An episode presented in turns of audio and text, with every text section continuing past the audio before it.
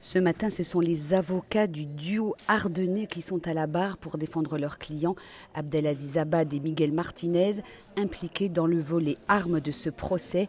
Ils auraient servi d'intermédiaires pour trouver des armes et les faire transiter jusqu'à Ali Reza Polat et Koulibaly. Les deux complices sont originaires de Charleville-Mézières. Ils étaient associés dans un garage. Avec eux, et c'est très rare dans cette procédure, le nom de l'un des frères Kouachi, Saïd l'aîné, est mentionné. Abad, tout d'abord, les deux avocats qui assurent avec brio sa défense se sont succédés pour démonter un par un les éléments de preuve qui constituent le fond de l'accusation des faits reprochés à leurs clients et contre lequel le parquet a requis une, une peine de 18 ans de réclusion criminelle.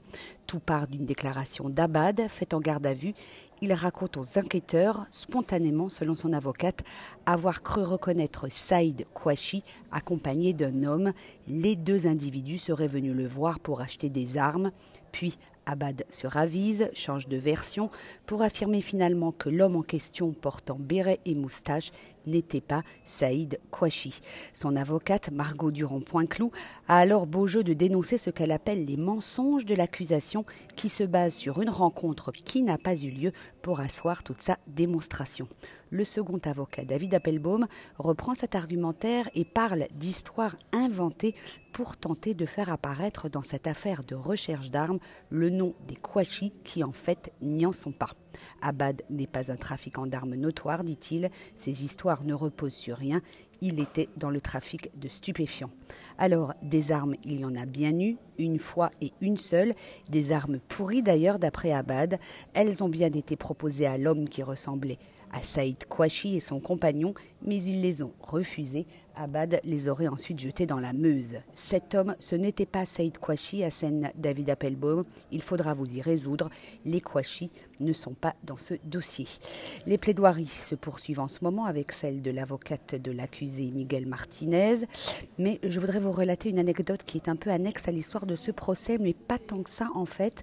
Depuis le premier jour, l'écrivain Yaïk Enel raconte les audiences auxquelles il assiste pour le compte de Charlie Hebdo.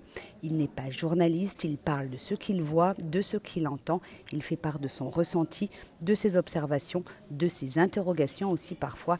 Il livre finalement un regard personnel, empathique, pertinent et souvent philosophique.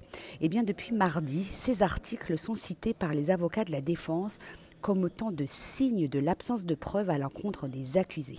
Ainsi, Yannick Enel avait-il écrit à propos du Belge Catino on a du mal à croire qu'un homme aussi peu impliqué dans l'existence puisse être mêlé à des faits aussi graves. Ce matin encore, l'avocat d'Abad a cité l'écrivain sans le nommer, ainsi que les dessins de Bouc qui illustrent ses textes.